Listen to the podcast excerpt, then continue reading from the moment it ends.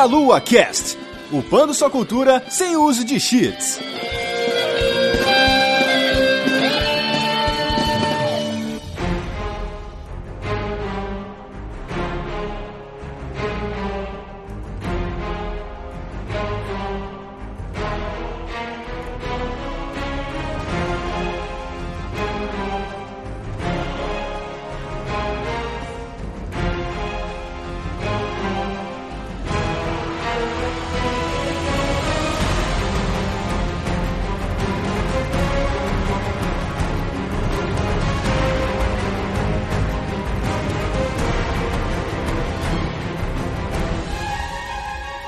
Saudações, queridos ouvintes. Está começando mais um Meia Lua Cast. Eu sou o Renato Seveniani, estou aqui com Guilherme Vertamati. Ah, tem poucas coisas que me deliciam mais do que ser rosteado pelo Ifrit da podosfera brasileira, velho.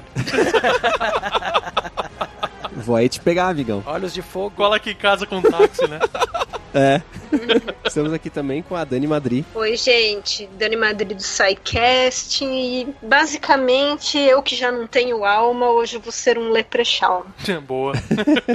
Temos também como convidado o CA. Olá, aqui quem fala é o CA do Fronteiras no Tempo e do SciCast. E se deuses americanos fosse no Brasil, com certeza o Cid seria o deus da trollagem e o Jailson da delícia, cara. Ah!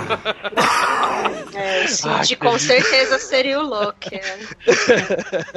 Faz tempo que a gente não tem um ah logo na abertura aqui assim.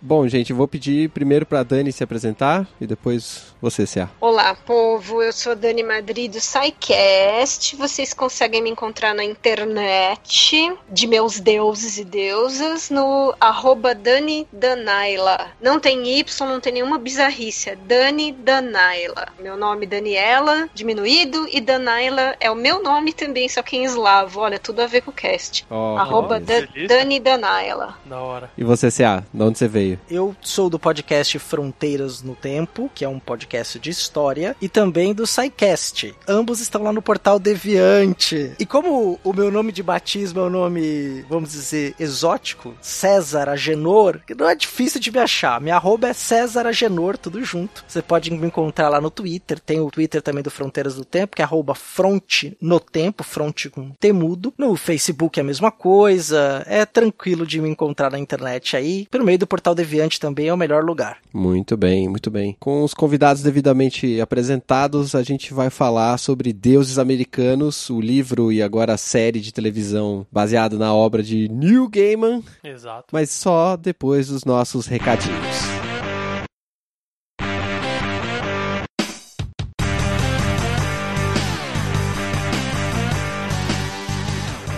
Muito bem, meus amigos, estamos interrompendo este cast aqui sobre deuses americanos para dar alguns recadinhos para vocês. Eu estou aqui com minha querida e sedosa Vanzita, olha aí. E aí, gente, lógico que não abandonei vocês, eu continuo aqui, só que dessa vez eu deixei o cabri, já que tá todo mundo sentindo saudade dele e vocês já enjoaram de me ouvir aqui, estou deixando meu querido amigo hoje falar, né, Caio? Enjoaram nada, enjoaram nada, Vanzita. Esse povo, esse mundão maravilhoso dos casts e dos vídeos te adoram. O que, que é isso? Eu só tô aqui fazendo uma pontinha de leve, já que eu não apareço tanto nos casts, estou mais lá nos vídeos, né? então, aproveitando que estamos falando de casts e vídeos, Vanzita, vamos lembrar a galera aqui que escuta nossos podcasts que a gente não tem conteúdos apenas nos podcasts aqui. Exatamente, vocês podem se inscrever no nosso canal de vídeos, que os links estão na descrição aí, o canal de vídeos e o canal de lives. Vocês podem ir lá acompanhar nossos conteúdos por lá, que tem, posta tem postagens de vídeo de quarta, de sexta e de domingo, né, Caio? Exatamente, meus amigos. É isso aí mesmo. E vocês podem ver as nossas caras lindas e maravilhosas. Quer dizer, as nossas nem tanto, né? Só da Van, que é linda e maravilhosa. Do resto lá vocês descartam, entendeu? Mas vocês podem. Mas vocês podem sim conferir o nosso conteúdo delicioso de vídeos lá. Toda quarta, sexta e domingo. Exatamente. E Caio, se o pessoal quiser nos apoiar, fazer esse projeto continuar crescendo, o pessoal pode ser padrinho aqui do Meia Lua, não é? Exatamente, meus queridos. Vocês podem acessar o nosso padrinho, que o link também está na descrição aí deste podcast para vocês contribuírem com qualquer valor, meus amigos, desde um real até o infinito aí, sem a bebida que pisca, pelo amor de Jesus. Exato. Entendeu? e vocês vão estar ajudando este projeto dele, esse projeto, né? É que beleza. hein? projeto. Esse projeto. esse, esse projeto delicioso aqui, que é o Meia Lua, para que a gente melhore cada vez mais os nossos conteúdos aqui, também os nossos equipamentos para uma melhor qualidade de áudio e vídeo para vocês. Uma delícia. E por falar em melhorias, Caio, ainda estamos com o processo de seleção de colaboradores aberto, não é? Exatamente, meus queridos. O link também está na descrição aí com o formulário para que você possa se inscrever lá, né? Deixar o seu parecer sobre diversas coisas relacionadas ao mundo dos games, onde nós faremos a seleção de, dos colaboradores aí que irão nos ajudar nesta empreitada que é o Meia Lua, né? Exatamente. E se você quiser nos ajudar de outra forma, divulgando, por exemplo, a sua marca nesse podcast, né, Caio? Seu shampoo, seu creme, é, a sua marca de informática, sua loja, qualquer coisa que você queira divulgar no nosso podcast, você pode entrar em contato diretamente com a Juliana no e-mail jujubavi.gmail.com. Exatamente, meus amigos. E vamos retornando para o nosso podcast de deuses americanos aí, né? Eu, fala de deuses americanos, eu lembro do Kratos. Imagina o Kratos nesse seriado, Van. Que delícia que ia Como ser. assim, cara? Ele ia matar todo mundo lá, velho. Exatamente. Essa seria a graça do negócio, entendeu? Ele não pula, não, então ele ficou puto. Então ele matou todo mundo de novo. Vixe, não vai sobrar Deus pra contar a história. É isso aí, Kratos, venha. Ai, delícia.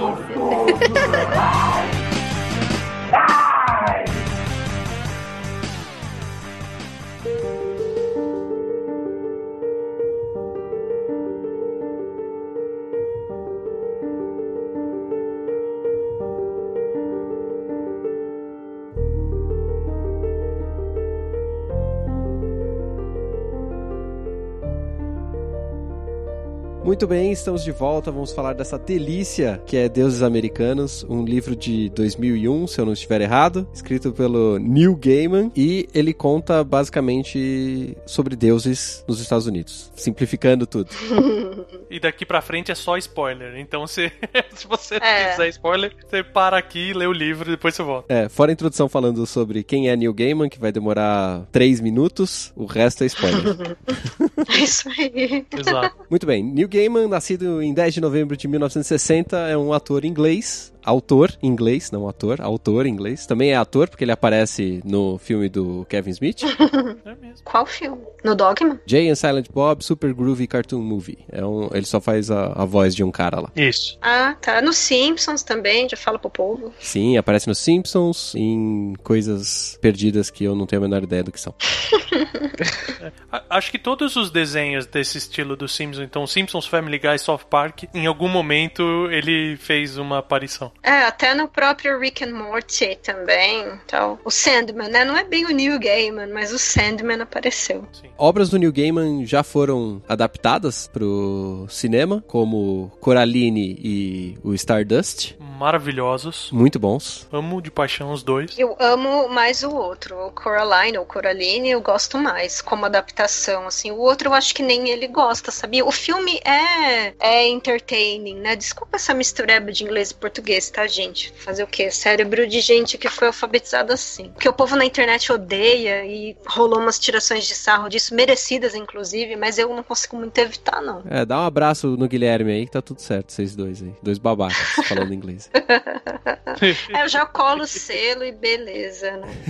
Mas é, ele, ele não curte muito como foi a adaptação, mas tem uns momentos brilhantes mesmo no filme, né? Robert De Niro, Michelle Pfeiffer. É que o filme é muito simplificado, eu diria, e ele dá uma. Ele coloca o pé no chão, às vezes, em alguns momentos que ele não precisaria. Eu acho que. Eu li o, o livro depois de ver o filme, né? Ah, O livro é mais louco, assim, sei lá, ele é. é, é. Ah, sim, é. Não, o ver livro é, o livro foi é a muito primeira melhor. Adaptação, Mas eu gosto. né, gente? Sim. É, mas o que eu gosto nesse filme é pelo que ele traz, assim, que ele é um conto de fada, vamos dizer assim, que não é bobinho. Vindo da época quando ele foi lançado, pra mim foi uma puta novidade, porque eu já era mais velho quando ele saiu no cinema. Aham. E eu gostei muito do filme, sabe? Em questão de enredo, o que ele cria é muito legal, assim. Eu, tipo, Ah. meu, não precisa de muita explicação, sabe? Tem esse buraco na cerca, você passou no buraco da cerca, opa, o mundo mágico. Que bom, cara. Eu acho fantástico isso. É verdade. Também curto. Curto. É que de- ainda não tinha, a gente Mas não tinha sim, na, te- mas na eu TV concordo ainda com nada você, assim, Dani. é por isso. É, mas eu concordo com você, Dani. Pra mim, assim, Coraline, se tem algum filme que eu assisti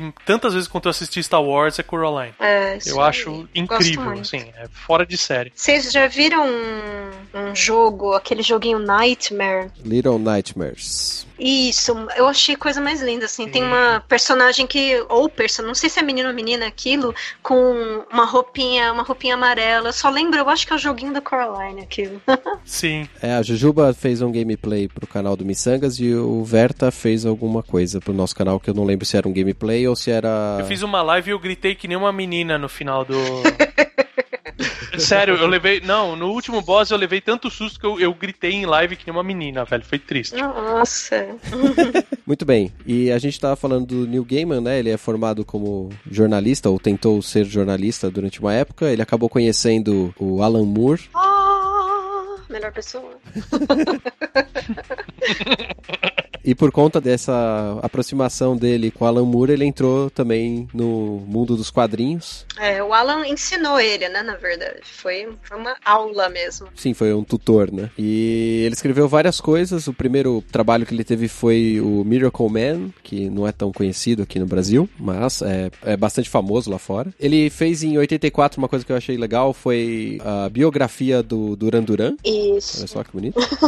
eu acho que a obra de quadrinhos dele mais conhecida é o Sandman, sim. que conta a história do Morfeu, deus dos sonhos, e era desenhado pelo Dave McKean. E é uma obra fantástica, vocês deveriam ler. Uhum. Tinha uma menção de uma obra em quadrinho do Neil Gaiman, que ela, inclusive, é, inspirou, não, não dá pra dizer que não foi, que inspirou o visual do, até do Harry Potter, que é o Livros da Magia. Sim, Que um jovem bruxo se descobre como um jo- o escolhido, jovem bruxo que tem uma coruja, que é guiado pelos quatro mundos da magia, com John Constantine e tudo mais. Você sabe que o Neil Gaiman ele veio a público defender ela, né? Sim, sim. É, o Neil Gaiman gosta do trabalho da Rowling. Não foi plágio, não. Não, é inspiração só. é. Sim, as influências estão rolando, né? Mas assim, eu acho que inspirou, como eu disse no começo, né? Os dois Sim. foram pro Tolkien, então é normal, né? Sim. O Tolkien bebeu da mitologia eslava até o talo. Nórdica, Tipo, E ninguém fala que ele plagiou a mitologia eslava, então. não é? porque a mitologia eslava não tem autor, então não tem plágio. E aí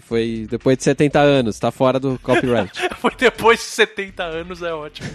Puta que pariu. ai, ai. Mas o, o livro da magia, ele não era muito famoso por aqui, né? Ele é mais famoso na, na Inglaterra e Estados Unidos. Ficou famoso aqui por causa do Harry Potter. Quando as pessoas começaram a implicar com o Harry Potter, ele ficou famoso aqui também. É, mais ou menos isso. Não tinha nem na banca direito aqui. Uma outra vertente de trabalho dele são os contos curtos, que são fantásticos, assim, são contos sempre de três, quatro páginas.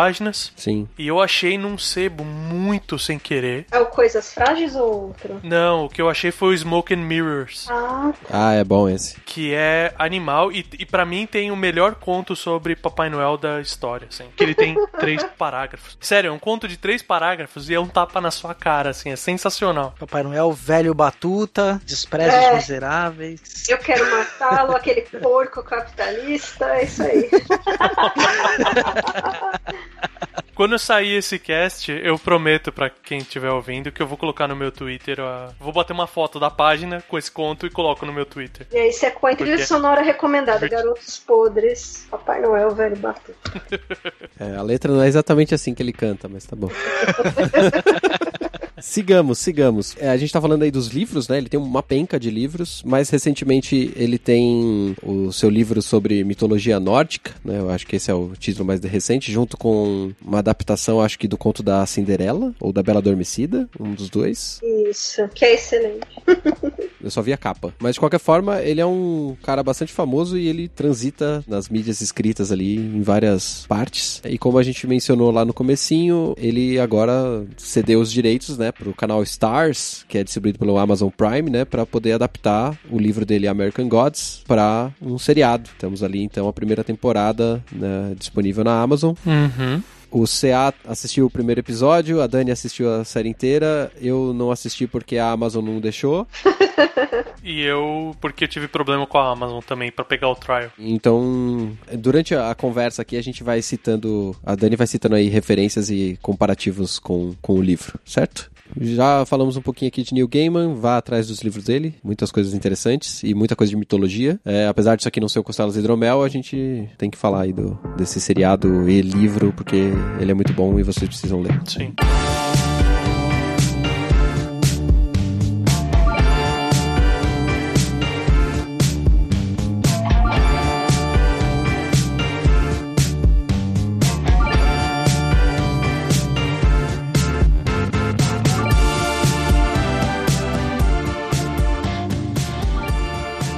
Bem, deuses americanos. Vamos direto ao ponto agora. Acho que a gente precisa explicar pro pessoal qual é a ideia do American Gods, que eu falei que é deuses nos Estados Unidos, mas o que isso significa? É que na verdade não tem realmente uma coisa só, né? É, primeiro, né, a estrutura do livro é acompanhando o Shadow, que é um cara que foi preso e está saindo da prisão no começo do livro, você vai acompanhar ele até o final do livro. Na quebra dos capítulos, ele insere contos menorzinhos ali que exploram o mundo passado e presente de outras entidades ali que não estão diretamente relacionadas com a história do Shadow. Exato. É, ele chama deuses americanos, além dos deuses modernos, vamos dizer assim, porque de uma maneira ou outra ele vai contando ao longo do enredo como que a cultura, como que a adoração a esses deuses é trazida para os Estados Unidos. E por causa disso os deuses são arrastados das suas terras para cá também. O contexto é o seguinte: os migrantes para os Estados Unidos acreditavam em deuses de cada um dos seus países e com a evolução da tecnologia as pessoas pararam de cultuar essas outras religiões. Algumas religiões foram morrendo, por exemplo, mitologia nórdica aí, e aí o pessoal que ainda cultuava acabou migrando para os Estados Unidos e esses deuses meio que foram transportados para os Estados Unidos junto com essas outras pessoas que eram remanescentes aí desses cultos. Acho que é uma forma razoável de explicar a situação. E eles se materializam como entidades físicas, né? eles, vi, eles estão vivendo no mundo. Sim. É isso que é, que é interessante dizer que cada um dos deuses tem sua personificação. E o poder desses deuses e a existência deles está atrelada enquanto as pessoas é, cultuam e oferecem coisas para eles de acordo com os ritos específicos de cada uma dessas religiões. né? Então, vê-se a, a queda dos deuses antigos e o aparecimento de deuses modernos. Exato. E o Shadow, como a gente falou, é o protagonista que a gente segue, ele é meio que o pilar dessa história. Meio que o baixo contínuo da coisa, ele é um, um leitmotiv. Ele é os nossos olhos e ouvidos nessa história que ele tá acompanhando. É, a gente não pode falar que ele faz uma jornada do herói, mas ele seria o herói no sentido de ser a nossa personificação dentro do livro. É aquele negócio de você fazer com que o personagem saiba tanto quanto o leitor e ele vai descobrindo o mundo e a gente vai descobrindo o mundo junto com ele. né? Mas qual que é o contexto desse livro? Ele não se passa em 2001, se passa? Ah, mas é, é mais ou menos daquela época. Mas eu acho que é século XXI já. Você já tem computador, você já tem internet.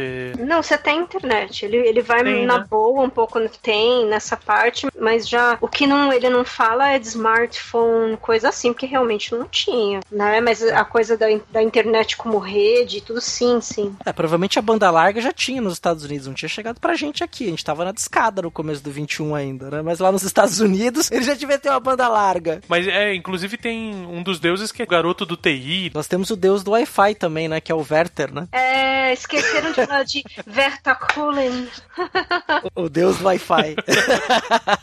Deus dourado do Wi-Fi. Tem um porquê de ser dourado também. É que ele não era tão cultuado em 2001, aí não cabia no livro. é verdade. Sim, eles fazem sacrifícios de bicicletas mesmo, entendeu? Aham. Só bike. Muito bem, mas por que que o, o Shadow tava preso aí? Vamos entrar na história aí de uma vez. O que dá a entender no livro, né, e, pelo que diz é que ele era um sempre teve uma um temperamento explosivo, né, um homem que batia antes de pensar, né, até o livro vai mostrar que a prisão dá uma transformação pra ele e que dá a entender que ele tinha se envolvido em, em uma briga que não acabou muito bem e aí por causa disso ele foi sentenciado a seis anos de prisão. Isso. E a esposa dele tem- é um dos motivos da briga também, não era? Na verdade, assim, o que eu lembro é que ele, ele foi preso porque ele sempre teve esse temperamento, ele sempre teve essa coisa de ser meio bronco e tal, e ele não era exatamente um cara que se importava em ser muito letrado. antes da prisão. E aí, conforme o CA tava falando, a maneira que ele apresentou a fala dele, gente, como ficou tocando um eco de faroeste caboclo na minha cabeça, juro. e assim, da coisa de quando fala que o João do Santo Cristo foi ao inferno e voltou, é tipo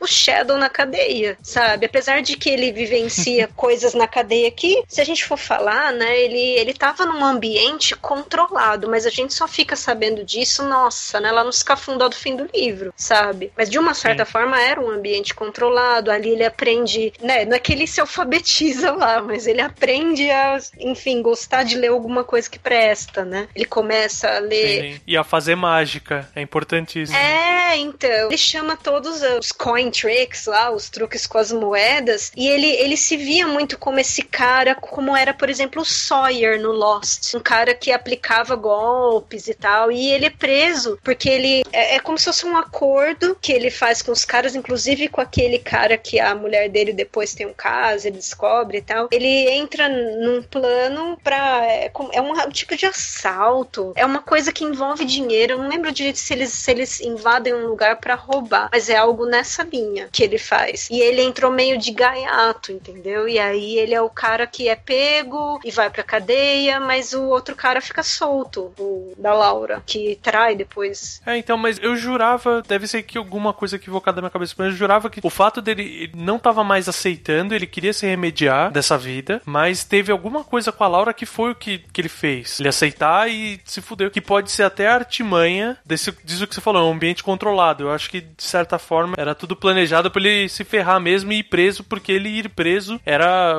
o estopim de todo o plano das divindades. Na série, fica bem explícito essa questão da Laura, como você colocou, Verta. Na série, também uma coisa assim, de trollar o povo, entendeu? Em relação a dinheiro e tal. Eles se conhecem até num tipo de cassino, que é, na série é assim, pelo menos, que eles, a Laura trabalhava num cassino, e aí ele conhece ela, e eles dois juntos têm uma ideia, só que ele não realmente ele não quer se envolver, ele não quer ir para esse caminho, né, de fazer Isso. uma coisa grandiosa, e a Laura convence. Ela praticamente fala pra ele assim, meu filho, entendeu? Sabe? Have some balls e faz a coisa, entendeu? E, e na série é explícito isso. O que eu me lembro do livro é que tem mais gente envolvida, é um pouco mais como um plano construído, sim. E agora na série é extremamente explícito. É, ela realmente convence ele a tomar parte de um roubo, né? No livro eu acho que é uma é, é mais datado, é uma um tipo de loja, como se fosse uma locadora, um negócio menor. Na série é um cassino. No livro é uma coisa boba, ele vai preso por uma coisa muito boba, tanto que ele fica preso só seis anos. É, e aí é. ele sai por bom comportamento, é menos de seis anos, são dois. Ele não fica tudo isso não. Eu não lembro. É algo curtinho é, mesmo. A série apresenta como três anos, que ele ficou preso três anos. É porque tem isso, que ele sai por bom comportamento mesmo. Isso. Ah, já que o spoiler tá liberado, até o, o golpe der errado era tudo o plano do Loki, que depois fica na prisão com ele. Pior que a primeira vez que eu li o livro, eu não me liguei. Eu li o livro, ah, o Loki, aquele cara da prisão. Só no final que eu percebi que esse maldito tinha me trollado, que era o Loki. Eu falei, caramba, é, é muito evidente, Loki, tá, Loki, pô. A pronúncia em inglês, ela faz é, você não é. ter dúvida. Quando a gente lê Sim. em português, ele dá uma trollada mesmo, se você é, pensar. Como viciado em mitologia, quando falou o nome, eu tava lendo em inglês, então a leitura para mim foi na maneira mais assertiva para isso. E o segundo, logo de cara, ele fala na cicatriz em volta da boca, que ele tem um monte de cicatriz na boca. Eu falo, ah, puta, imediatamente eu falei, já que eu tô esperando deuses, com certeza esse é o Loki. É, eu não peguei, não. Eu achei que era tipo um apelidinho de prisão, assim, e whatever. Eu passei batido. É, o que eu não peguei é que ele era o mastermind, entendeu? Ah, sim, isso você saca no final só. Ninguém final... pegou, tá? Isso aí nem adianta. É, não, quando ele aparece lá no final, eu falei, não acredito, não acredito, esse filho da puta fez tudo isso. E a primeira vez que a gente lê, a gente não fica tão esperto na bendita da história dos caras do violino. A gente não fica tão esperto. Se vocês fuçarem resenha que o povo escreve, desde Scooby, Goodreads, coisas assim, muita gente comenta essa parte, sabe? Eles comentam aquela frase que o diabo mora nos detalhes e quase todo livro do Neil Gaiman é assim, né? Quase todo livro uhum. dele, histórias sobre histórias. Então, ele vai, vai recontar a mitologia sob uma ótica X, num tempo Y. Então, é sempre histórias sobre histórias com excelentes personagens, assim, que tem de A a Z o cara constrói esse personagem para você te dar contexto. Então, assim, é, nesse livro em particular, ele é muito dedicado à construção de personagem. Isso porque a gente vamos entrar depois só nas partes que ele usa digressão, que ele faz algum acompanhamento mais histórico, mas porque eu, eu acho que é muito difícil misturar essas duas coisas para explicar o livro. A questão dos detalhes nesse livro, eu senti muito mais lendo de novo. Eu li o livro cinco vezes. Sim. Eu li ele em várias versões. Até uma época eu estava escrevendo alguma coisa sobre o livro, mas uma parte mais acadêmica, e aí eu tive que ver as várias edições, ver diferenças, a primeira tradução para português, as coisinhas, né, de diferentes. Essa questão dos detalhes, isso salta num nível, ele tá te dando pistas. O Neil Gaiman é muito fã de Sherlock Holmes, muito. Então ele coloca mesmo aquela coisinha por debaixo do pano e só depois nos mega plot twists que a gente vai pegando aí ao longo do livro que realmente você fala não. Eu tinha que ter prestado atenção Sim. na carteira do fulano, na segunda frase sobre a história do violino, não- entendeu? Ai, aquela mulher que apareceu era não sei quem. É, então, mas eu não me incomodo de ficar achando. Eu me divirto.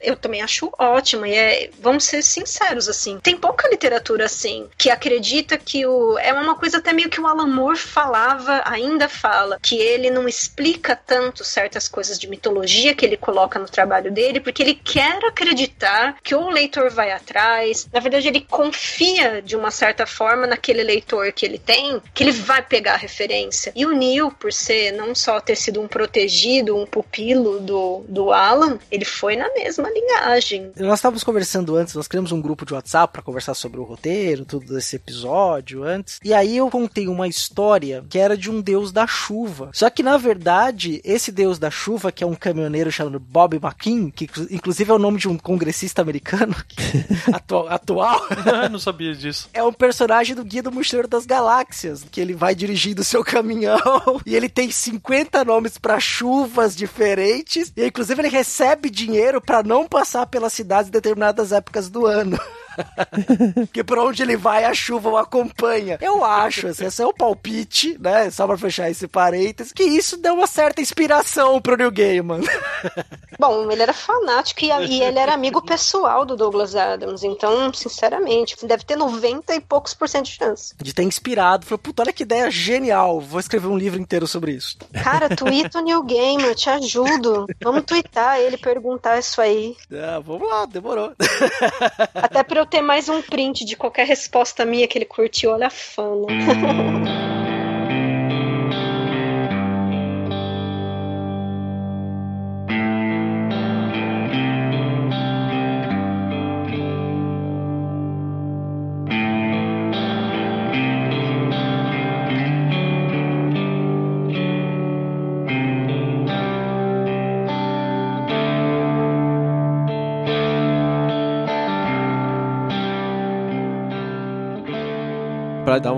andada no, no roteiro do livro, ah, obviamente ele sai da prisão, né, que a gente já mencionou, e um sujeito meio estranho vai buscar ele. Que ele achava que ia ser a esposa. Exato, mas a esposa sofreu um acidente e não pôde ir lá buscá-lo. E ele demora um pouco até pra saber direitinho, né? É, porque veio um cara que ele nunca viu na vida, né? Falando que a esposa dele sofreu um acidente e, no caso, morreu. E esse cara é um cara meio estranho, meio velhaco, assim. Ele se apresenta como quarta-feira, Wednesday. O Wednesday busca o Shadow na cadeia. É, não é? Eles não se conhecem no avião só? É só no avião? Eu acho que é só no avião. Não, é, é só no avião mesmo. O Renato não tá errado em lembrar que realmente essa saída da cadeia, você lembrou certinho, Renato. Só que é depois que ele já chegou no aeroporto, né? Ele ia sair dali acho que dois dias e no fim ele acaba saindo um pouco antes, que até ele tinha aquele medo de que alguém ia falar não, não é pra você sair, ia dar errado. Tem o esquema das audiências e ele nunca ser autorizado pra sair e ele achava que ele não ia sair, não é? Isso, aí ele fica no Isso. poder do cagaço lá. E aí o diretor chama ele, todo austero, ele fala, puta, vai dar, vai dar merda, né? E ele conta pra ele, ele fala, olha, aconteceu um acidente, a sua esposa, ele não acredita, inclusive. Ele fala, ah, imagina, esse cara tá viajando, né? É, ele acha que o diretor usa isso pra ser uma desculpa pra ele poder sair antes dos burocratas segurarem ele de novo. É, na minha cabeça eu cortei completamente o aeroporto.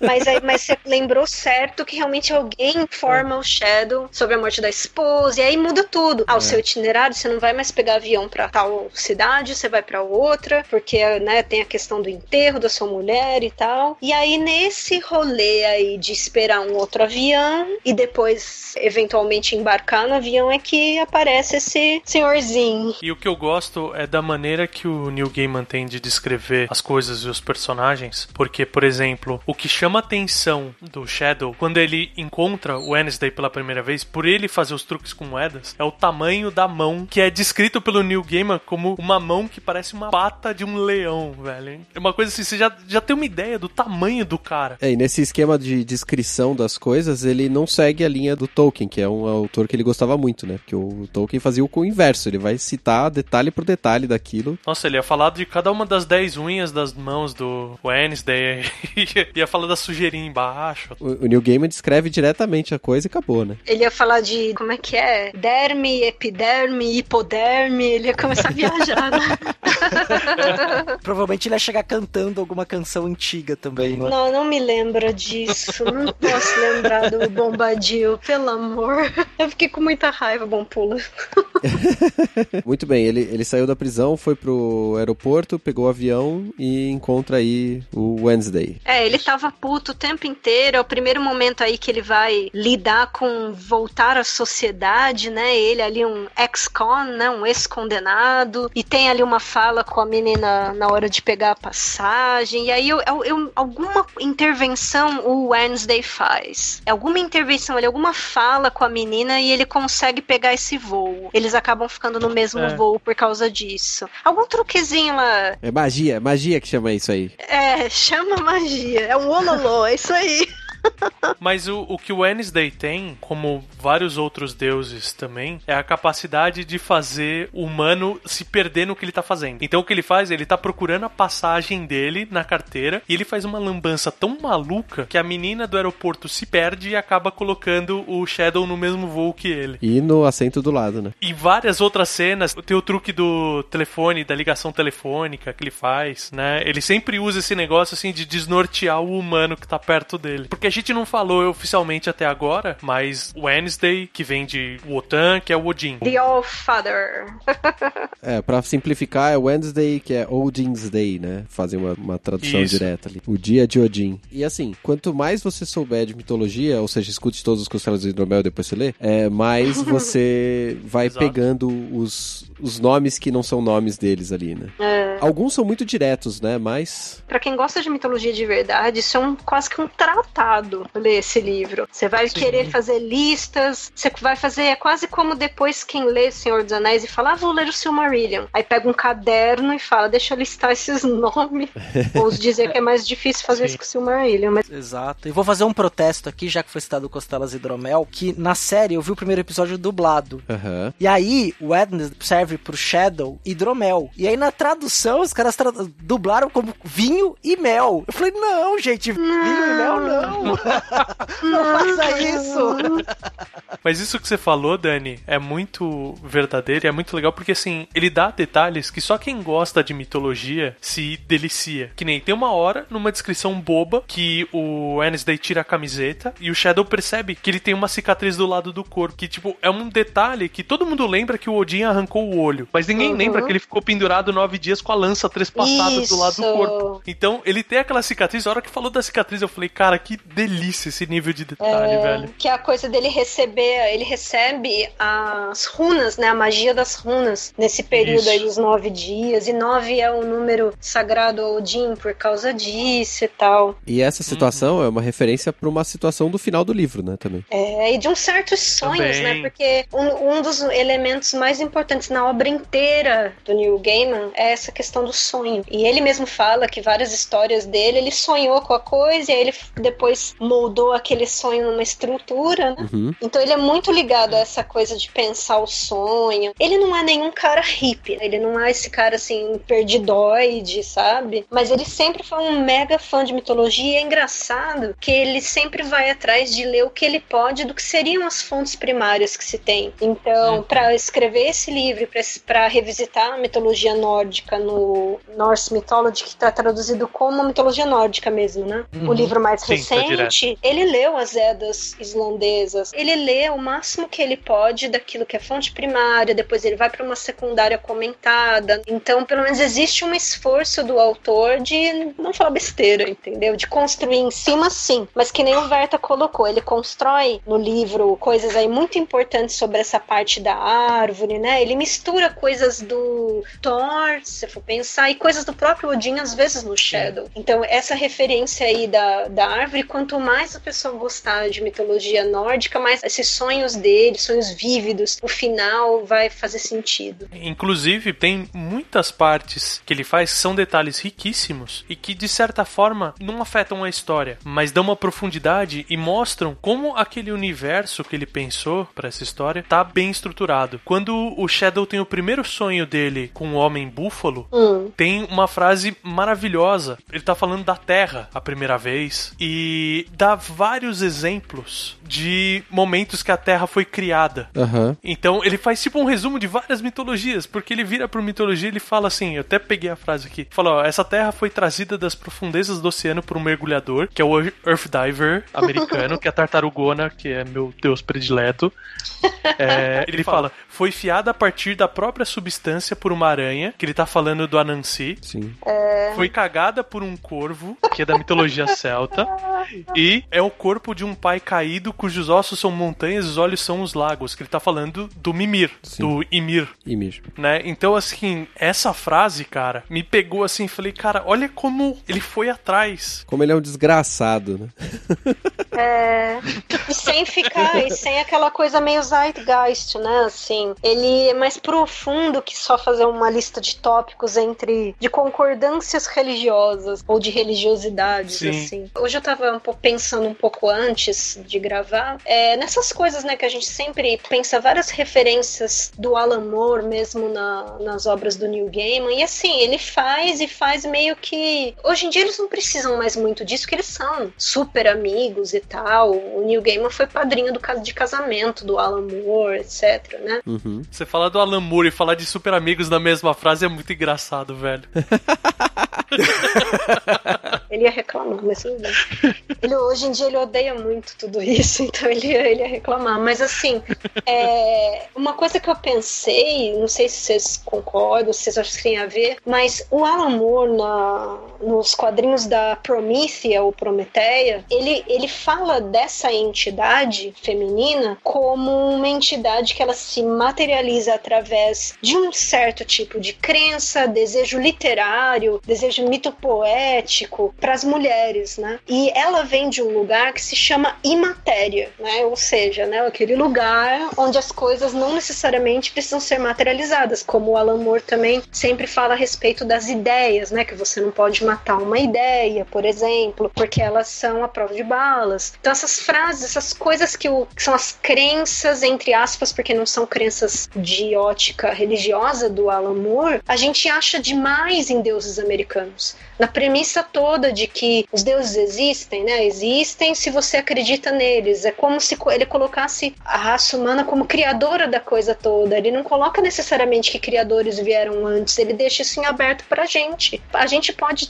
teorizar milhares de vieses se tem algum tipo de eixo de crença no livro. Talvez não tenha um, tenha vários mesmo. E ele, ele, ele coloca um monte de sarcasmo nessa questão de existem ou não existem, né? Principalmente porque, muito além da mitologia grega, do que a mitologia grega fez, ele traz os personagens para o mundo contemporâneo. Então ali você tá vendo gente, né? Gente que tem um emprego, que a parte da funerária, por exemplo, né? Ali é, talvez seja uma das partes mais legais em termos de mitologia, de existe toda uma profundidade. Eu acredito que tem muita ligação em como o Alan Moore sempre pensou essas coisas sobre mitologias e divindades e crenças. Tem muito disso em deuses americanos, sim. É quase não vou dizer que é continuidade, não tem absolutamente nada a ver com plágio, porque eles são autores nesse momento contemporâneos, com trabalhos paralelos, pensamentos paralelos, eles trocavam muita ideia também. É o primeiro romance do Neil Gaiman, então é bom colocar, né, que até então ele realmente era o autor de Sandman super premiado e tal, mas ele ainda hum. não era um autor de novels, né, de romances. Sim. Inclusive tem o corvo Matthew, né, que é o corvo que acompanha o Sandman. Ele nasce numa história do monstro do pântano escrita pelo Alan Moore, que era o namorado ou parceiro de laboratório do cara que vira o monstro do pântano. Eles é. utilizam personagens um dos outros, uma construção, Sim. uma mitologia própria, né? Não sei qual de vocês, esse lá, já leu o Sandman recente, que ele escreveu o que seria o prequel, né? Um, chama Sandman Overture. Não sei, acho que não ah. traduziram o título para português, mas ali ele apresenta o pai do sonho. É o Alan Moore, gente. É, uma, é um cara vestido de mago, como se ele fosse uma carta de tarô, aquela puta barba, os anéis, ele põe tudo. Sabe tudo que o Alan Moore já usou na vida? Ele coloca no personagem. Eu acho legal porque os autores britânicos dessa leva, eles fazem questão de ter essa referência e reverência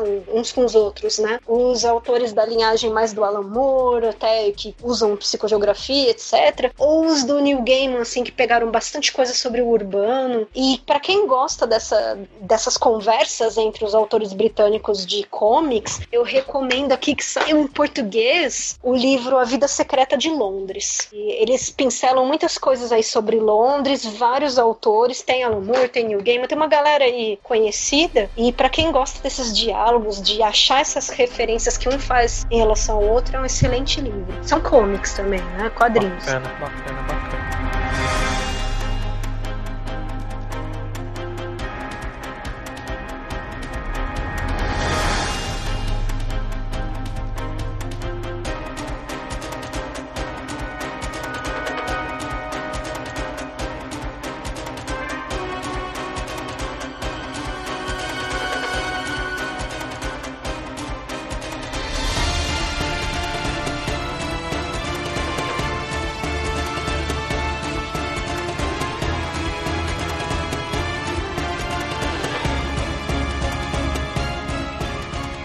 Mas aí, seguindo a história, tem toda essa maracutaia pro Shadow ficar no mesmo voo que o Wednesday. E o Wednesday fala pra ele, falou, ó, tem uma proposta de trabalho pra você. É, ele tá desempregado, saiu da prisão agora, né? Qualquer coisa tá vindo. Exato. E ele leva um tempinho para ser convencido, mas acaba sendo convencido. E a ideia básica é assim, o Wednesday, ele tá querendo enfrentar os deuses novos, né? Tudo isso o Shadow vai descobrindo com o tempo. É. Aí ele tá recrutando os deuses antigos para se aliarem a ele nessa batalha. É um, é um enredo, assim, digno de um pensamento de um deus da guerra. É tipo, como é que eu vou resolver meu problema? Eu vou enfrentar os outros, né? Eu vou peitar eles, vou precisar de um exército e vamos. Tem um quê ali dele, dele já saber que isso, esse embate vai acontecer de qualquer forma também, né? Ele tá se preparando porque ele quer ir lá derrotá-los, mas ele já sabe que isso vai ter que ser feito em algum momento, né? Exato, porque os deuses novos já deixaram claro que eles vão fazer de tudo para eliminar os deuses antigos. Sim. Porque sobra mais espaço de poder para eles. Exatamente. A maior dificuldade para mim nessa fala de vocês agora, conforme a gente vai lembrando disso, dessa questão da guerra e dos novos deuses, nunca deixou de me surpreender o, o final por causa disso, né? A gente vai pensando que o Wednesday ele é aquele é o tio do pavê um pouquinho mais esperto. Nossa, a gente toma a gente toma uma invertida quando a gente descobre qual é a dele com novos deuses dessa guerra, da morte dele, né? É difícil não não jogar o mental direto direto para lá, sabe? É, são muitas páginas também, né? Lógico. Mas a parte das digressões, que a gente chama de digressões, explicando de uma maneira aí, para quem, na verdade, é formado em letras que sabe muito mais do que eu, essa coisa que ele usa, esse, esse elemento que ele usa, né, para ir de um de longe do lugar onde ele estava ali na narrativa, ele vai para um outro lugar, quase como uma viagem, né, uma excursão do pensamento, desviando um pouco do assunto. Isso seria uma digressão clássica. Ele não faz exatamente essa clássica, porque ele não desvia do assunto. Muitas vezes vocês notaram o quanto que aquilo, na verdade, é uma contextualização, nem que seja de um pedaço do que vem depois. A gente se pega Sim. pensando, ah, ele montou. E a série, a série está fazendo isso. A série começa com a digressão. A série pega um momento ali. Te, a série te explica como Odin chegou na América, por exemplo. Ela abre assim, ela te explica visualmente pra você não ter a menor dúvida de como que ele chegou. E como e ele já chegou chegando, aquela coisa do sacrifício do sangue, do não sei o que lá, que é a coisa central Nossa, porque- em relação ao Odin, né? É, então, porque isso é explicado no livro, no último terço do livro, que ele conta a chegada dos vikings na América. Uhum. Isso que você falou, Dani, é mais um ponto pro Neil Gaiman, porque isso que ele faz com a gente é exatamente aquilo que eu comentei, que é o poder do Odin. Ele vai jogando informação, ele vai misturando na sua cabeça, a gente fica perdido. E quando o golpe vem, a gente não espera. É. Que é exatamente o que o Odin faz pra enganar as pessoas, pra enganar os humanos. Então é muito legal, porque ele usa isso de uma forma metalinguística, vamos dizer assim. Ele, o personagem usa essa técnica e ele pega e usa essa mesma técnica com a gente, que tá lendo. Exatamente. E lá, depois pros cafundosos aí, do, não só do final do livro, mas pra quem amou Deuses Americanos, o livro, por favor, leia o que seria a extensão do livro, da compilação que chama Coisas Frágeis, de contos. No final, tem alguns contos que acontecem depois da história de Deuses Americanos. Também ali tem muita coisa, muita explicação sobre o próprio Shadow. Vale super a pena, gente. Um dos melhores audiolivros que eu já escutei, assim, narrado pelo autor. Muito, muito, muito bem feito. Ele se esforça, sabe? Ele não é o Guilherme Briggs, ele não é um cara que sabe fazer mil vozes, mas ele se esforça e faz um negócio legal, sabe? Então, assim, gostou e quer saber um pouco mais, quer se aprofundar um pouco mais, eu ouso dizer que, assim, tinha que estar no livro aquilo, sabe? Como se fosse um epílogo também, não sei. Faz igual o Tolkien, bota uns anexos. É, mas enfim, né? É legal, porque aí você acaba tendo que caçar mais um pedaço da história e tal. E aí tem, né, no próprio livro, eu acredito que mesmo na edição ainda não a preferida do autor, ele chega a mostrar Odin em sua outra forma. O Odin primordial, talvez, né? O Odin da Islândia. Ele, ah, eu vou, vou me recolher. Dando um spoiler, gente, mas não, é um spoiler muito leve que não vai atrapalhar, tá? Mas um spoiler leve do filme do Thor. É, o Odin no filme do Thor, ele faz uma coisa legal dessas. Ele fala, ah, meu, chega, eu vou pra Noruega. Vou ficar lá um tempo na Noruega. Ó, não me atrapalha o filme, tá sério. Ele fez isso com o Od- o Odin, né? Ele leva ele pra de volta. Ele fala, vamos pra Islândia. E é isso, e leva ele lá. E ali é uma outra faceta do mesmo Deus. E isso acontece com quase todos Sim. os deuses que ele apresenta. Mesmo Jesus. Ele coloca Sim. essas entidades ou deuses, que algumas a gente talvez fosse melhor chamar de mesmo. Como, por exemplo, até o próprio né? Leprechaun e tal. Que dá pra você buscar isso em histórias celtas velhíssimas. Do povo das fadas e tal. É anterior até a, a coisa do Leprechaun. Assim, você tem o Hilseman, que ele é um kobold, cara. O kobold tá longe de ser qualquer deus, ele é...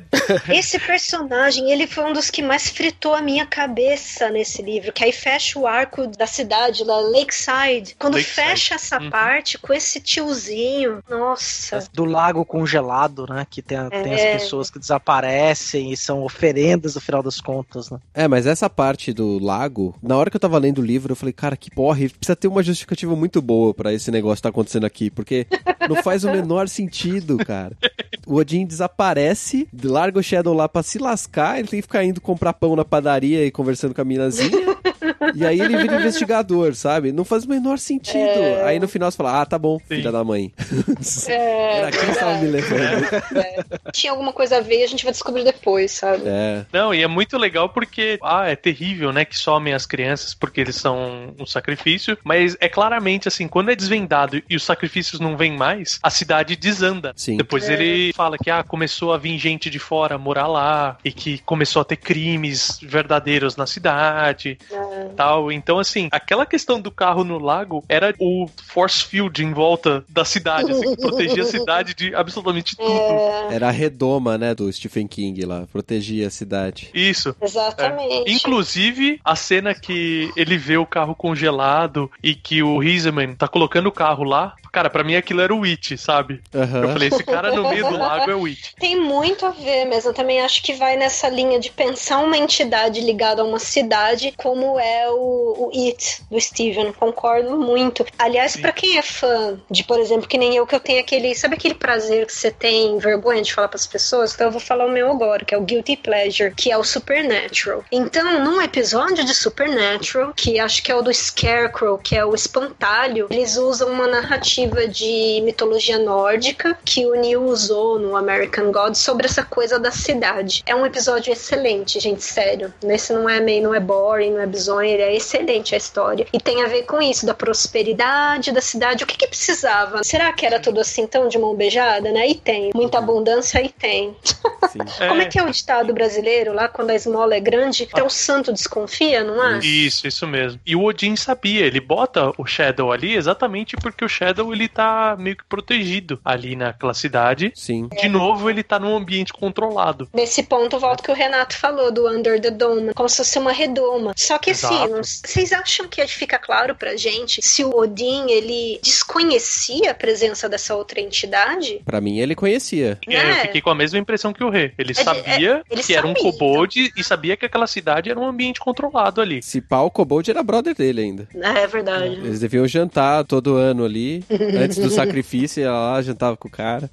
Sim. Mas a gente avançou pra caramba pra chegar na cidade do lago. Mas o que acontece é rola o funeral, né, da esposa dele, que o Odin acompanha. Aí a esposa aparece pra ele morta depois. Por causa de um certo detalhe, de uma certa entidade de cabelos ruivos, curupírica, que nem eu, é, né? É, então. Essas coisas. Pera, então a gente tem que voltar no pacto, não é? Teria que voltar muita coisa pra contar aqui. A gente vai falar de política agora, vai colocar o termo na história e tal. Não é de vampiro que a gente vai falar hoje, calma. Mas só pra resumir então, a questão é a seguinte: quando ele aceita o trabalho, ele tem que fazer esse pacto. E ele conhece esse outro cara, Mad Sweeney, que ele é um leprechaun. Sim. É muito bom esse personagem, hein? Eu acho muito divertido. Como a Dani falou, ruivo maluco. Sem alma. E ele tá tão louco de hidromel naquela hora que o Mad Sweeney até ensina o truque dele tirar moedas do ar, Sim. do tesouro do rei, alguma coisa assim, não é que ele chama? É. O truque. Não lembro de como ele chama. Eu lembro só dessa parte, claro, né? Que mesmo na série, ela é super fiel ao livro. Você tá vendo na série o que você imaginou lendo o livro. Não tem o que tirar. Uhum. Só faltou tocar uma tanza no fundo. Porque alguém roubou um caminhão aí? Aí. Roubou meu caminhão e por isso dá seca, né? Enfim, no que ele ensina esse truque, o Matt Sweeney ele faz uma cagada, porque a moeda que ele rouba é o sol e dá pro Shadow É. como proteção. Tá bêbado, né? Estão todos trilocos, é. É. E o Wednesday não tá nem mais lá, porque ele pega a garçonete e vai trepar com ela no outro canto. né? Sim. E o que acontece? Essa moeda, ele dá a moeda como se fosse um amuleto, mas um amuleto que ia ser simples. Era só uma moeda do tesouro do rei, que ele chama, e dá. Só que em vez de pegar o tesouro do rei, ele pega o sol. Um avatar do É. sol, vamos dizer Ele, assim. é, ele não se liga que ele deu é um poder dele, na verdade. Que era o Aí- amuleto do próprio Leprechaun. Ele vai e entrega. Sim. Exato. Na hora do funeral da Laura, o Shadow pega e joga aquela moeda dentro da cova. Ela Tava uma volta. puta bronca, né? Por causa disso da Zória. Ela dá bronca, filho. Vê se não perde essa aqui depois. É, que ela dá de prata. Falou, essa não é, É. tão forte quanto a outra. Você tinha a maior proteção de todas e você jogou fora. É, E deu pra sua noiva cadáver, né? é isso Tipo, aí. e por conta disso, o Leprechaun ele fica maluco também, né? Ele aparece várias vezes assim, que parece que ele tá fumado de pedra.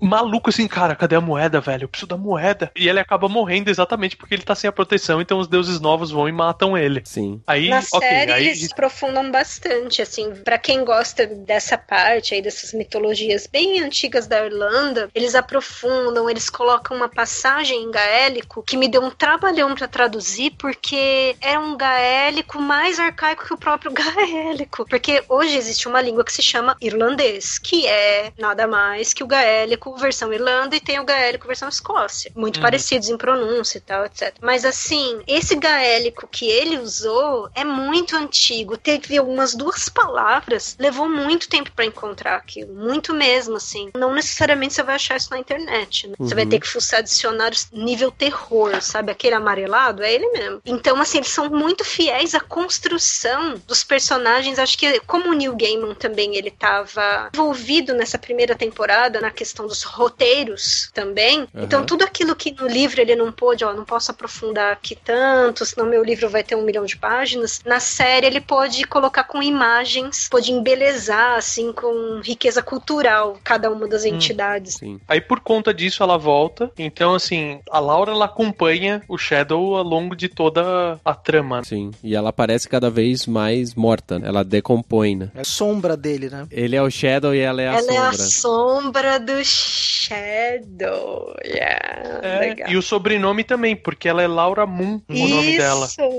Ele Ó, fala da descrição do brilho e tal, não sei o quê. E ela acaba sendo a proteção dele também, é por conta da moeda, Gente, o que seria o final desse livro sem a Laura? né? Não sei como vai ser na série, obviamente, mas no livro, please, né? É, ela mata uma paulada dos Spooks. E as reflexões que ela vai fazendo ao longo do livro sobre a vida. A todo tempo ela para e pensa sobre a vida. As falas dela são muito boas, assim. Ficou bem marcado. Apesar do personagem ali, você consegue compreendê-la de certa forma. E aí você não fica com raiva dela, mas vai entendendo todos os motivos, as reflexões dela sobre a vontade de viver. Eu ficava com raiva dela, assim, igual o Shadow, ficava putaço. Eu ficava putaço também. Apesar de eu ficar fascinado por conta da morte, ela não ter nenhuma trava da língua. A hora que ela vira. Então, o acidente aconteceu porque eu tava chupando ele e ele se distraiu. Falei, cara, vai tomar no cu, velho. Como que você fala isso desse jeito na lata? Assim? Não, e é engraçado que ela vivencia todas aquelas coisas com os deuses egípcios, de pesar o coração, Anubis ali, o Tot. Ela vivencia tudo aquilo e eu acho que ela fica mais ateia depois. Quando ela tá morta, ela fica pior ainda. O cara fala, ah, eu sou o deus, não sei o que, não sei o que. Ela, é, tá, caguei É, pra você. É que ela morreu. É. então ela fala, ai, grande merda, tô morta. Isso é muito legal, porque ela simplesmente aceita, assim. Tem uma das cenas, acho que é no hotel, que ela tá puxando um pedaço da pele que já tá saindo, assim. E ela fala, nossa, é extremamente incômodo isso aqui. Faz um comentário tão mundano, sabe? Vou desenterrar um filme. Atenção pro cheiro de velho. Um filme que chama Morte lhe cai bem. Goldie Hawn, Puta, do Meryl Bruce Willis. E Bruce Willis. Esse filme falando de gente que aceita que dói menos que morreu. É animal, esse filme é animal. Um classicão da sessão da tarde.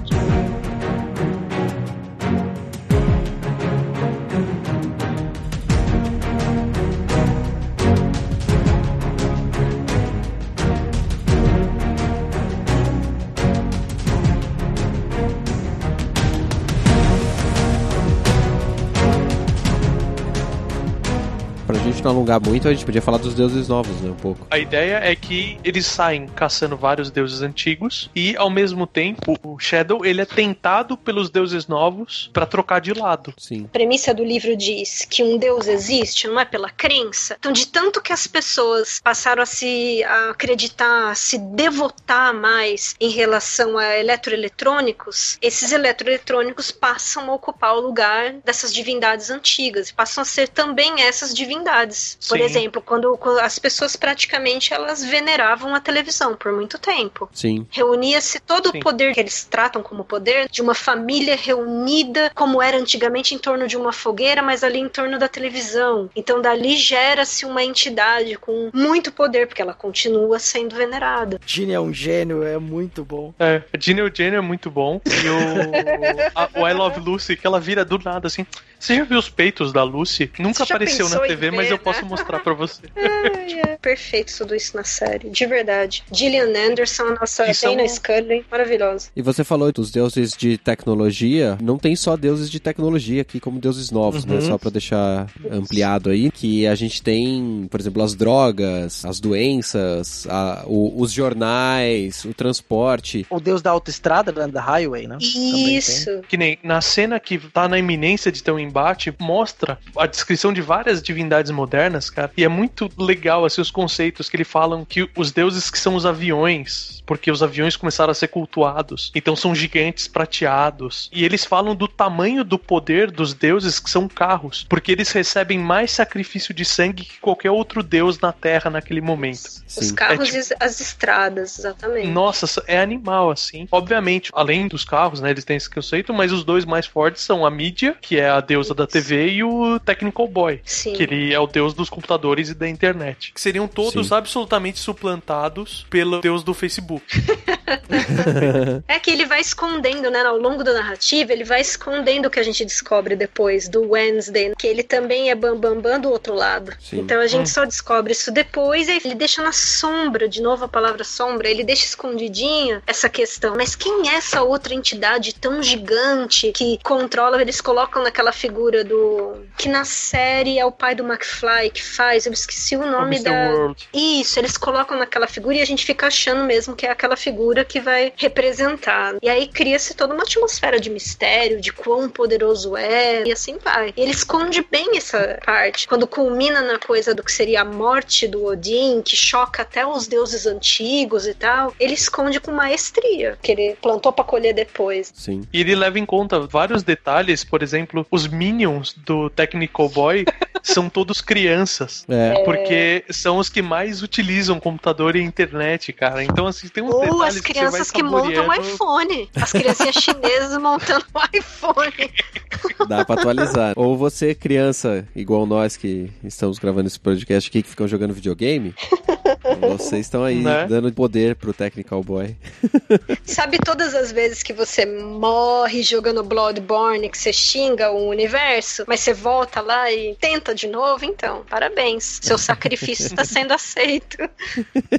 Quanto mais ficha você coloca no fliperama. Olha só. Ah, ia ser louco. É muito interessante como ele faz essa parte das críticas sociais, utilizando os deuses novos, mas ele também faz isso com os deuses antigos, de outra forma. né? Sim, a coisa de uma fé cega, ele coloca bem bonitinho essa parte. Aquele dizer lá, né, do fé cega como uma faca amolada. Então ele, mesmo uma das partes na série mais legais, que mistura um pouco alguma coisa da Páscoa, né, da Easter, ou Ostara, com algumas coisas do culto a Jesus Cristo, ou dos vários cultos. Até o Wednesday ele coloca, ele fala, mas qual Jesus Cristo você acha que você encontrou? É o mexicano? É o não é sei do qual? isso. Ele cara. começa a falar que se for de tal país, ele vai ser assim, assado, né? Então ele começa a colocar, ele fala, não, esse cara tem várias faces, não é assim. E, assim, talvez uma coisa legal pra fechar essa parte, uma das coisas talvez legais pra unir livro e série, é que tanto no livro como a gente imagina aquilo, quanto na série, a série deixou tão grandiosa a parte que finalmente o Wednesday diz quem ele é, que o Shadow ele vai de João sem braço. Ele vai, ah, não tá acontecendo, ah, eu não fiz nevar, ah, eu não fiz isso e aquilo, né, e tal. Mas aí chega nesse momento, as coisas todas convergem ali, e aí o Odin realmente narra quase todos os nomes que ele tem, e acontece a parada sobrenatural que tava todo mundo esperando pra ver como que a série ia colocar isso. E é muito bem feita. É um momento excelente, assim, pra quem não viu a parte de tratamento de imagem, talvez o que as pessoas falam em filme de fotografia, é tudo excelente. Atuações excelentes, que também são atores aí da velha guarda. Aham. Quem gostou do John Wick, viu lá a galera do Continental, né? Era lá o nosso querido Wednesday, que estava ali maravilhoso nos filmes de John Wick. Então, assim, aquela pegada desse tipo de ator, que eu posso fazer o papel do Odin, tá? Eu tenho bagagem suficiente. Então, assim, os caras colocam a atuação no ápice nesse momento. E o Shadow, ele fica pequeno. Ele fala: Pera, deixa eu ficar na minha, porque não é porque eu sou um cara gigante, forte, de 300 metros, entendeu? Deixa eu ficar pequeno aqui, porque eu preciso aprender. Então, eles mostram essa grandiosidade dos deuses nesse episódio. Eu não me lembro, mas eu acho que ele é o último ou o penúltimo da temporada. Uhum. Tem a cena que mostra essa grandiosidade também, que é muito legal, é a cena do carrossel. Que eles acabam passando pro outro lado, tem os Thunderbirds também. Isso. Que o Shadow, ele, ele já tá tão imerso naquilo que ele leva com uma naturalidade, porque o Anansi tá do lado dele rindo, e quando ele olha, tem uma aranha gigante. O Renato ia infartar nessa hora. Eu também ia, movimento. Tinha uma aranha gigante do lado dele, rindo com a mesma voz, e ele se dá conta. Você percebe que é ali que ele se dá conta, ele continua se fingindo de João sem braço. é impossível dali pra frente ele não saber o que tá acontecendo. Eu tô caçando aqui o nome do ator que tá fazendo o Anansi, porque excelente ator. Primeiro momento que ele aparece, a gente ainda não tem certeza se ele é o Anansi, que é uma cena que até aparece a Laura e tal. Depois também tem a ver um pouco com a história dela, mas eles voltam pra caramba no tempo, pensando ali nos navios negreiros e tal. Então ele, ele aparece aí num contexto histórico mais antigo e depois em um que envolve a Laura. E ele se materializa, ele se zoomorfiza em aranha. Depois aí a gente fala, ah, não tinha como não ser, né? Mas ele faz um monólogo nessa cena, bendita cena do navio, gente. Vocês curtem a atuação? Quer ver que, que é ator de verdade, né? Sai um pouquinho da novela, não é por nada, tá? Tem novela legal, mas esse cara, eu tô caçando o nome dele. Orlando Jones. Thanks. Esse cara é muito bom ator. O primeiro monólogo dele, gente, olha. É todo, entre aspas, monólogo de apresentação de cada um dos deuses. É quase que um mini filme de origem. E é coisa rápida, né? É coisa Uhum. rápida pra uma audiência de televisão. Então, olha só o poder de síntese, né? Também a coisa de colocar a imagem certa pra, pra que tu entenda, né? Pra que a audiência entenda. E o roteiro também, né? Tá apoiando essa coisa toda, né? Que é o Gaiman sabendo adaptar pelas mídias que ele tem conhecimento já, né? Ele já trabalhou em todas elas, então ele sabe o que fazer ali, né? Olha que danado, ele já trabalhou em todas as mídias, hein? Momento teoria da conspiração. É, ele é o mídia, né? E ele tem um livro só dedicado ao Anansi, né? É o Filhos de Anansi. Eu acho que é o único livro dele que eu não li. Mas vai rolar, porque vai ter a série também, eu vou querer saber. Tá rolando série do Good Omens também, não é? Ou filme, alguma coisa assim. Não vejo a hora, ano que vem estreia. É. Ele tá participando como showrunner, né? Então ele É participa de todas as gravações e tal. Vai ser lindo, gente. Se vocês curtem e tal, por exemplo, a gente gosta muito de mídia que é só audível, né? Uhum. Então tem na BBC, pra quem quiser ouvir, treinar um pouquinho do inglês, alguma coisa, tem duas adaptações como se fosse audiodrama, que são muito bem feitas. É essa do Belas Maldições, ou Good Omens, e do Neverwhere, ou Lugar Nenhum. Tem uma recente do Anansi também, acho. Isso, eles vão colocar. É que não sei se já estava aberta para público brasileiro, que tem dessas, né? Geograficamente, às vezes você não pode acessar, sabe? Por isso que eu não assisti a série, inclusive. Tá vendo, gente? Eu odeio Eu isso, gente. Eu odeio quando eu entro na internet e eu não posso acessar uma coisa, porque o fulano fala: Ô, minha filha, você mora no Brasil? Você não pode ver. Isso me dá muita raiva. É muito triste, cara. É muito, sabe? É muito. É, então, pra gente direcionar pro final aqui, a gente não vai falar exatamente do final do livro, porque tem muita coisa acontecendo antes de chegar no final, mas. A gente é, nem conseguiu comentar as digressões direitinho, a parte mais de história, que talvez seja bem legal pro Céu falar. Não, eu, eu quero fazer um Costelas Hidromel, assim, sem falar da história, simplesmente pegar a representação de cada deus, os novos e os antigos. Um dia sai. O, o interessante pra gente fechar aqui é a gente entender o caminho que o Neil Gaiman faz pra te contar a história e deixar você junto com o Shadow o tempo inteiro no escuro, digamos assim, né? Na sombra, você não sabe o que tá acontecendo. e você descobre junto com ele com essa jornada dele de passar de descrente a crente, digamos assim, de que tá acontecendo aquela batalha entre os deuses, né? E qual o papel dele nisso tudo, né? Exato, qual o papel dele nisso tudo que é uma sacanagem com ele, né, no final das contas. Mas que ele assume e abraça, né? Ele abraça e vai pro sacrifício, né? Literalmente. Sim. Duas vezes, né? Duas vezes, né? Ele morre duas vezes. Ué, João do Santo Cristo foi ao inferno pela segunda vez. Porra. Não, não, pelo amor de Deus. É. Que aí ele vai encontrar o Xenoborg e as irmãs falam, não, volta amanhã, nós estamos arrumando, vai começar a primavera. não, mas eu prometi que eu vinha hoje. Aí ele faz que nem o Didi Mocó, né? Ele pega as duas partes de cima e de baixo da boca e fala: Eu quero morrer! Deixa eu me matar, eu quero morrer. E aí ele é Eu trollado mais uma vez, né? Muito bom. É. É queda de expectativa total. E é muito legal porque as horas sisters são as horas do dia, né? Amanhã, à tarde e à noite. E é muito legal porque eles chegam assim, tipo, ah, nós somos três irmãs, mas tem uma que tá sempre dormindo, a Azória Vekerniaia. É, é muito louco, assim, porque, tipo, ah, ela tá sempre dormindo. E isso no começo do livro é tratado como uma displicência total, assim, tipo, porra, a mina tá o quê? Tá em coma? Na cama, ela só dorme. É, existe, né? Uma doença do sono e tal, mas eu não sei o nome, né? É, narcolepsia. não, não é essa. Nossa, não, não é, não. Essa também é uma doença do sono, mas não é essa. E vocês que estão ouvindo, que estão vendo esse monte de referência a milhares de mitologias aí, vocês jogam God of War, né? Vocês sabem como é que funciona essa brincadeira. E tá chegando o God of War Vikings logo logo em abril. E a gente tem várias é, referências, né, a várias mitologias em vários jogos aí. Então, assim, esse negócio que o Gaiman fez no Deuses Americanos é feito em várias outras coisas, né? Ler esse tipo de obra que faz referência às outras é interessante pra você abrir um pouquinho a criatividade também. Você tá ali vendo alguma coisa que é, entre aspas, copiada de um outro lugar, mas se você tratar ela direitinho, ela pode te entregar um produto diferente, né? Ela pode te entregar umas moedas aí diferentes. É uma tal. moeda de ouro, douradinha, É. bacana. Eu trabalho num curso também à distância. Tem uma dessas atividades que eles refletirem sobre a questão do mito. O que, que serviu o mito, né? E é engraçado como as pessoas às vezes tratam a questão da- do mito e da mitologia como um sinônimo de ignorância. Ah, não, as pessoas não sabiam explicar como funcionava e tratavam o sol como um deus, a lua como um deus. Não, o mito ele tem muito papel de dar sentido para aquele mundo onde as pessoas viviam. Muitas vezes também vê como formas de controle social. E era uma forma das pessoas extrapolarem aquilo que elas viviam no dia a dia, dando sentido para o mundo em que elas vivem, criando uma realidade, um mundo a partir da linguagem. E no ambiente em que você não tem registro escrito, você não tem uma parte violentíssima da população com algum tipo de literato, você transformar ensinamentos em mitologia é muito mais palatável na hora de você passar a informação. Uhum. Então tem muita coisa que é ensinada através de um mito, através de uma Uhum. lenda. É, o Shyamalan traz isso na Vila, né? Aquele filme que ele faz, A Vila, não é? Sim. Que ele trabalha a mitologia do monstro na floresta. Aquilo lá serve como uma forma de controle social. Ninguém quer, de fato, transpassar aquela, aquele mito, né? Conhecer aquilo. Olha, não se aventure pela floresta. né, Não ande sozinho no bosque à noite. Tem animais, aí pode falar do Deus. Ou mesmo no Costelas Hidromel maravilhoso que vocês fizeram sobre o inferno de Dante, né? Daquele mundo, Isso, aquele, a entrada pro inferno que partes, aparece. É, que aparece, o cara tá andando na floresta, de quanto é contra a entrada do inferno, né? Deixa eu chamar uns amigos, que é o que ele faz, né? Olha, deixa eu esquecer um pouquinho da Beatriz, deixa eu chamar um amiguinho. Vem, ô Virgílio, vem cá, me ajuda aqui, né?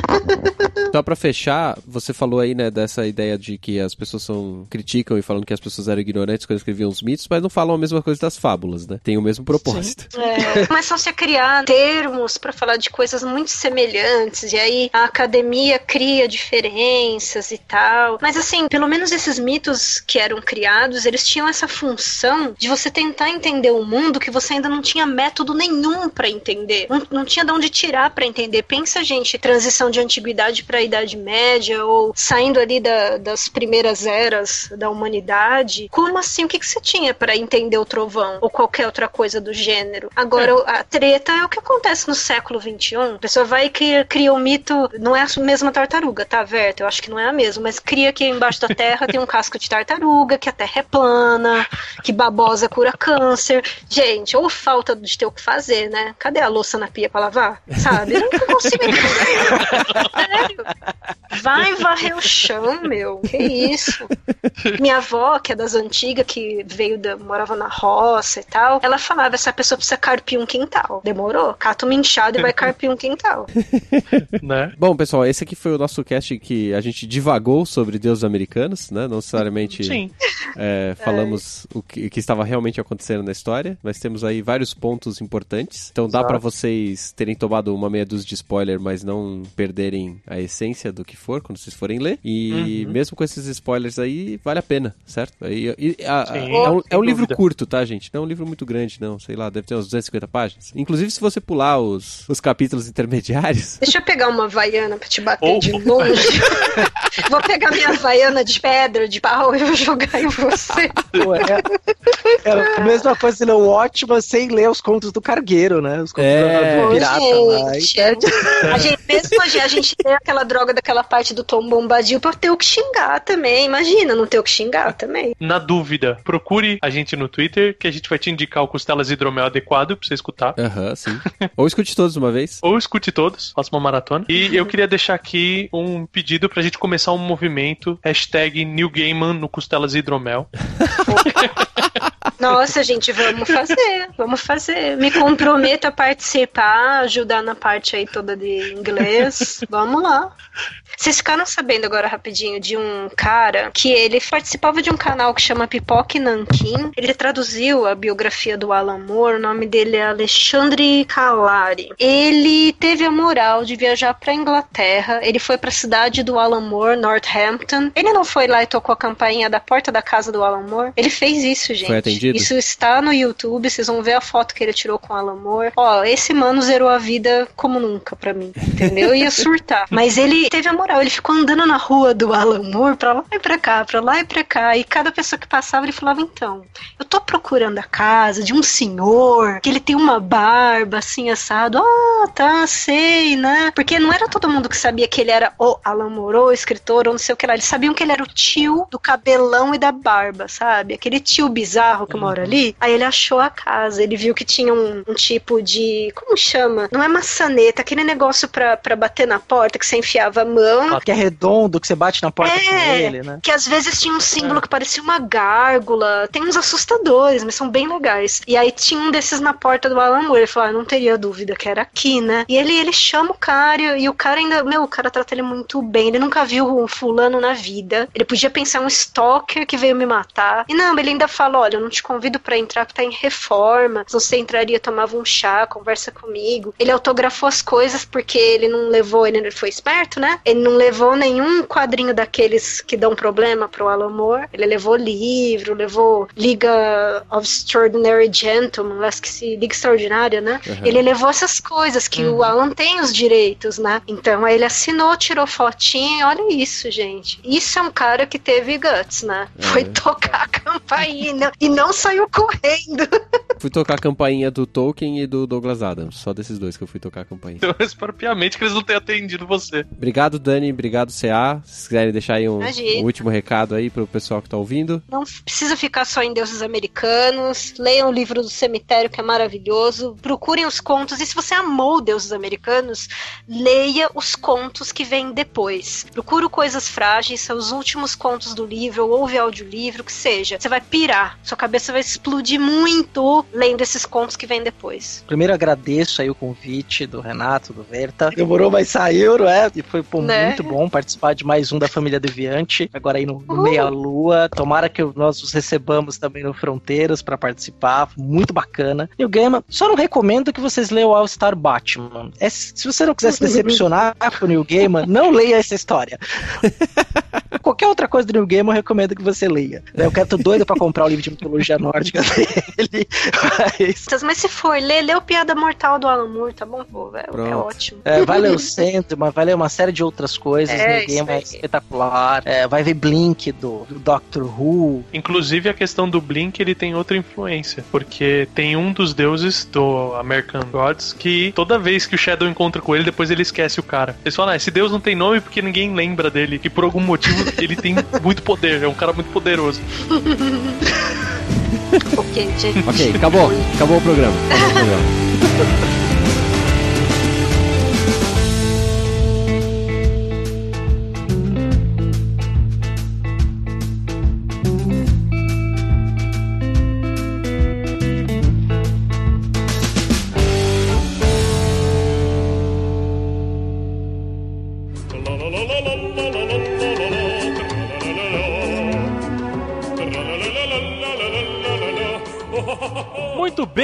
amigos, depois deste cast delicioso de deuses americanos que acabou de encerrar, estamos aqui na nossa sessão de e-mails e eu estou aqui de volta com minha deliciosa Vanzita, meus amigos. Ai, que delícia, cara. Ai. Ai, que O, delícia! pe- o- o pessoal tem sentido falta dos nossos ai, que delícia. A gente tem que, tipo, colocar isso com mais frequência, assim. tipo, Exato.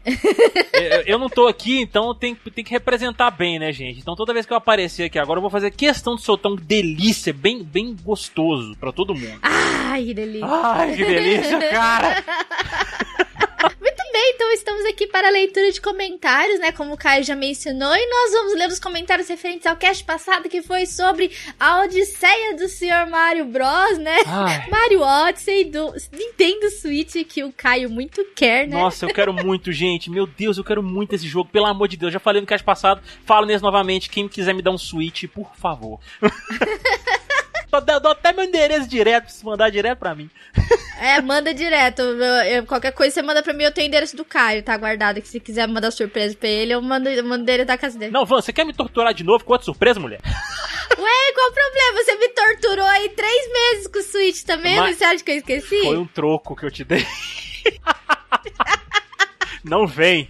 Não vem que foi um troco. Muito Ele bem me dado. deu um troco. Olha o troco que o menino me dá. Ele me dá o troco por causa do Funko do Kratos. Olha a diferença estrondosa do Funko pro Switch. Mas é claro, a hora que eu fiquei sabendo, eu falei, é agora que eu vou me vingar a lá Kratos, entendeu?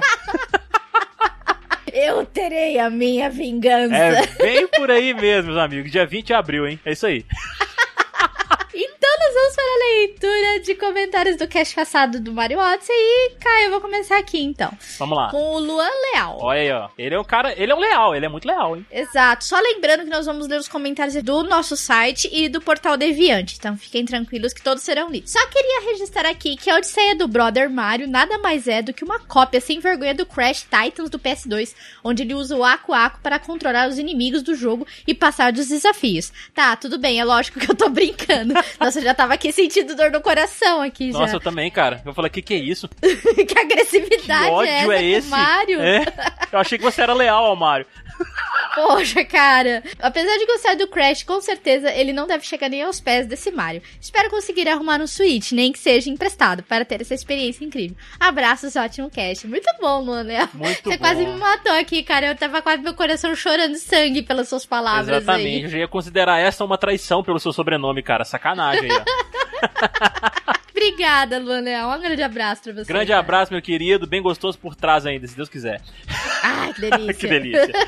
Próximo comentário aqui, Vanzita, é do nosso querido aí, Darley Santos aí, mais uma vez comentando. Ele disse aqui o seguinte: mais um motivo para comprar o Switch. E que baita motivo. Claro, né, velho? É sempre o motivo. Já veio o motivo Zelda, com o lançamento do Switch, e agora veio o motivo Mario, só falta vir o motivo Donkey Kong pro, pro negócio fechar de vez. Mas antes de tudo isso, temos um motivo chamado Nintendo, né? Exatamente. Tem o motivo Pokémon também, Ivan. Exato! Ah, olha aí.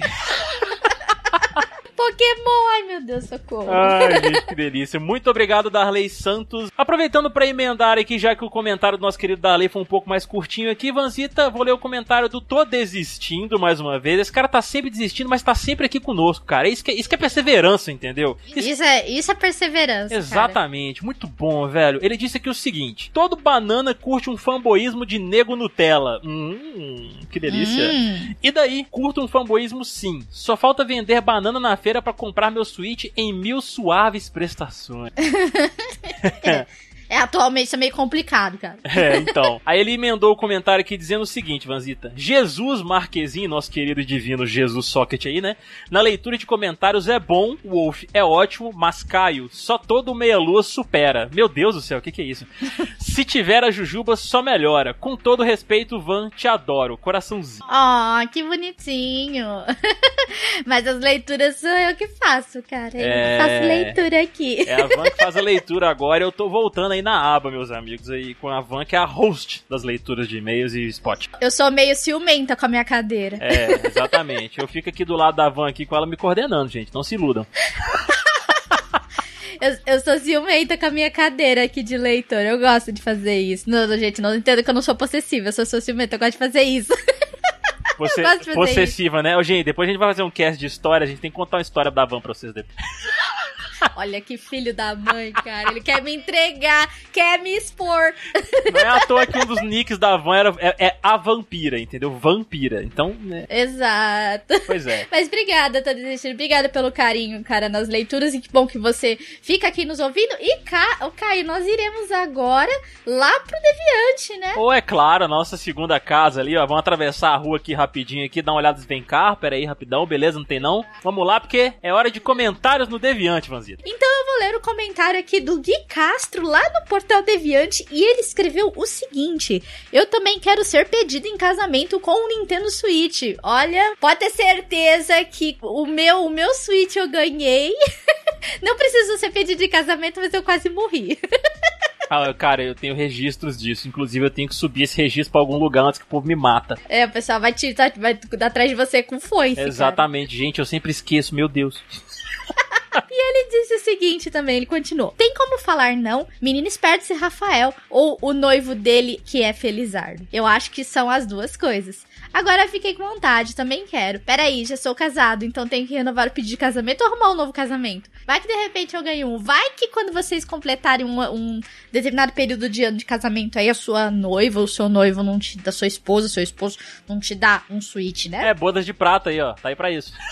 Exato, bodas de prata. Não sei quando você tem aí, mas você pode esperar. Quem sabe nas bodas de prata você não ganha o Nintendo Exatamente. Ou Switch. então mais simples ainda, cara. Não, não mexe com o negócio de casamento, não. Pede do Natal já de uma vez, entendeu? Exato, pede de Natal, exatamente. Exato, exato, cara. Eu tô, eu tô pensando nessa ideia de casar e ganhar um suíte, viu? Falar com a Williana aqui. Porque... Ah, tá bom, vou avisar a dona Williana disso aí, viu? Não, não, deixa que deixa a surpresa vir. Ah.